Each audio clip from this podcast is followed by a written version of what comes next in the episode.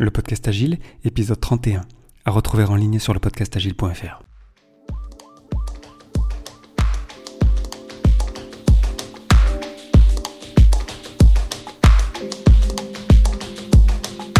Bonjour, bonsoir et bienvenue, vous écoutez le podcast Agile, le podcast qui parle d'agilité en français.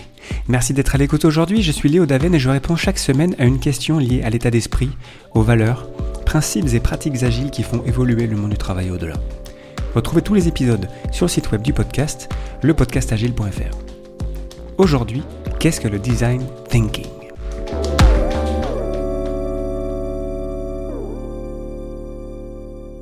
J'ai pas mal lu sur le design thinking, on dit en français la pensée design. J'ai aussi un très bon ami à Montréal qui m'en a beaucoup parlé. On fera d'ailleurs peut-être un jour, euh, Paul, euh, comme on se l'était dit, euh, un épisode sous forme d'interview.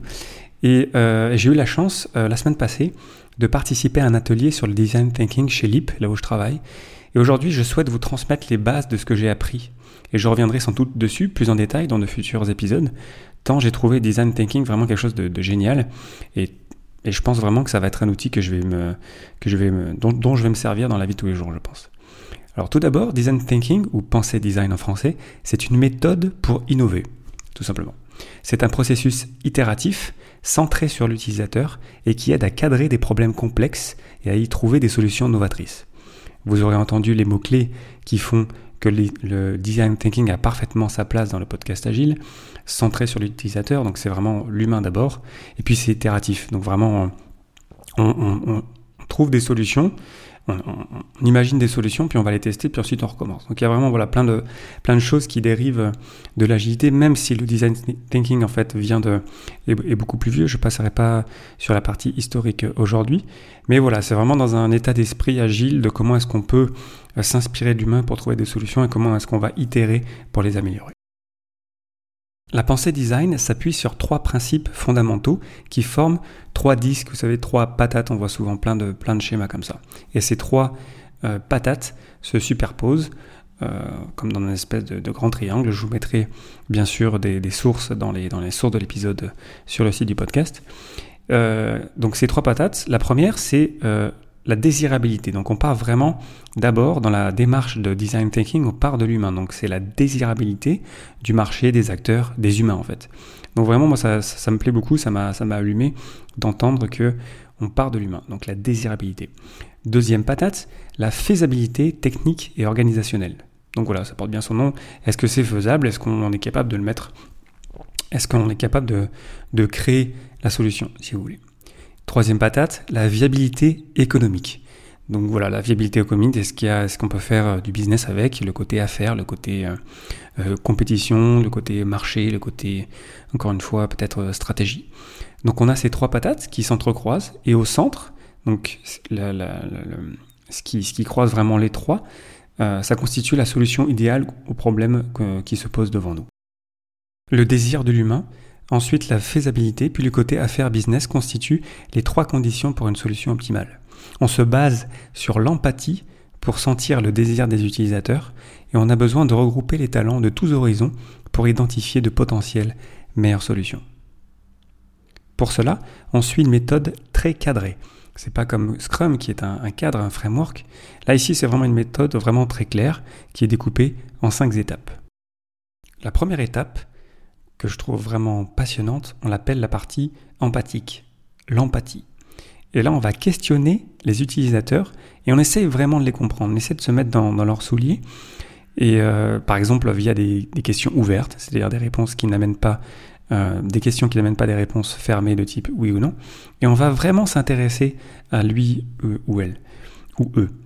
Et ça, c'est vraiment, euh, je trouve, très intéressant parce que vraiment, c'est pas juste en fait on, arrive avec une solution peut-être préconçue, en fait, on peut avoir beaucoup de surprises sur les problèmes réellement rencontrés par les utilisateurs. Donc première phase, l'empathie.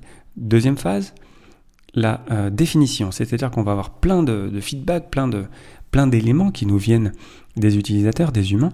il faut qu'on reformule, il faut qu'on reclarifie. Donc on regroupe, on reformule, puis ensuite on essaie de s'attaquer à un ou des problèmes parce qu'on ne peut pas tout traiter généralement. Donc il y a aussi une partie de, choix euh, dans la partie, euh, dans cette deuxième euh, étape de la définition. Donc première partie empathie, deuxième partie définition. Troisième partie l'idéation. Il n'y a pas vraiment de traduction en français.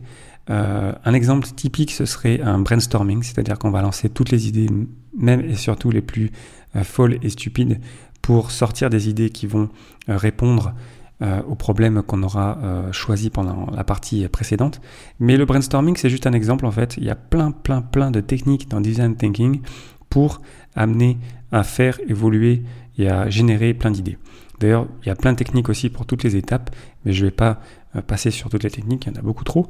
L'idée, c'est que vous compreniez qu'il y a vraiment une boîte à outils pour vraiment faire euh, vivre design thinking et avoir de meilleurs résultats. Donc, 1, empathie, 2, définition, 3, idéation, 4, le prototype. Donc, on, crée vraiment un prototype. On va créer avec nos mains, vraiment, on va, faire en sorte d'avoir quelque chose qui est utilisable. Et euh, le prototype va répondre évidemment à un problème qu'on aura défini et qu'on aura adressé via des idées dans la partie précédente. Donc on crée vraiment un prototype. Cinquième et dernière étape, on va tester notre prototype sur de vrais utilisateurs et on observe ce qui se passe, ce qui marche ou pas.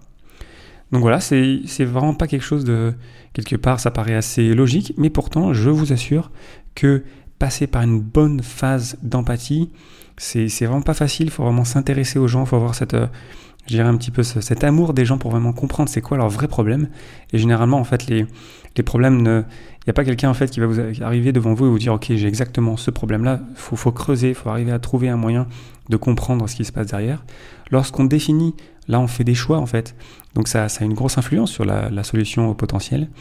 La partie idéation, c'est super intéressant parce que j'aime beaucoup l'idée que design thinking, parce que c'est pas une méthode juste pour créer de la technologie, un nouveau site web, une nouvelle application. Euh, on peut vraiment avoir euh, plein d'idées totalement différentes qui pourraient parfaitement euh, répondre aux problèmes qu'on a. Par exemple, comme je le disais, on pourrait avoir le réflexe de créer un site ou une application, alors que peut-être la meilleure solution, c'est une formation, une brochure, un événement. La partie prototyping, ben voilà, on, crée vraiment quelque chose là. C'est pas, c'est pas de la théorie en fait. il faut le créer, puis c'est pas facile, puis c'est, ça peut être un, challenge.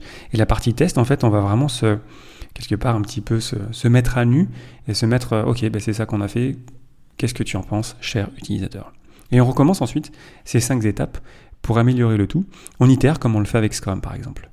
En résumé, on s'inspire du terrain, on génère des idées qu'on teste pour vrai. Ça paraît simple comme ça, mais bien respecter toutes ces étapes permet de créer des solutions vraiment originales.